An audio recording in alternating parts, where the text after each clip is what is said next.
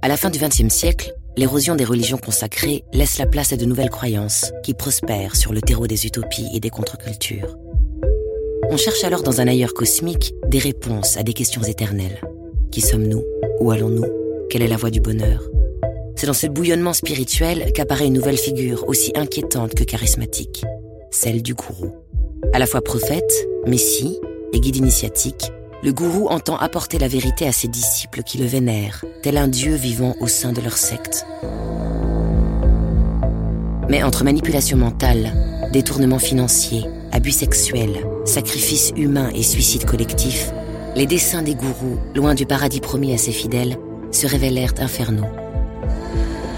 De l'Afrique aux États-Unis, de l'Europe à l'Asie, Roch Thériault, Joseph Kibwetere, Choco Asahara, Otto Moule, et Kisranière furent autant d'incarnations de ces nouveaux archanges du mal.